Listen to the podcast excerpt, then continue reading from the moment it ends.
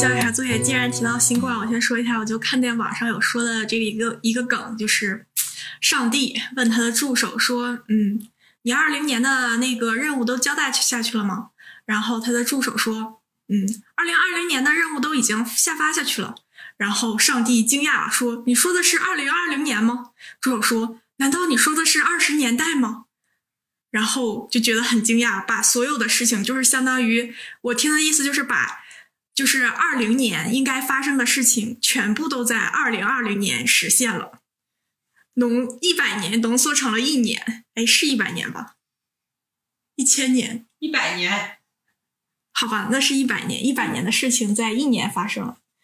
什么东西？再说一遍，我咋没听懂呢？什么东西啊？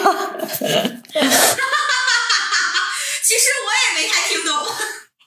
你是想说把二十一世纪的应该发生的事情，然后全都发生在了二零二零年吗？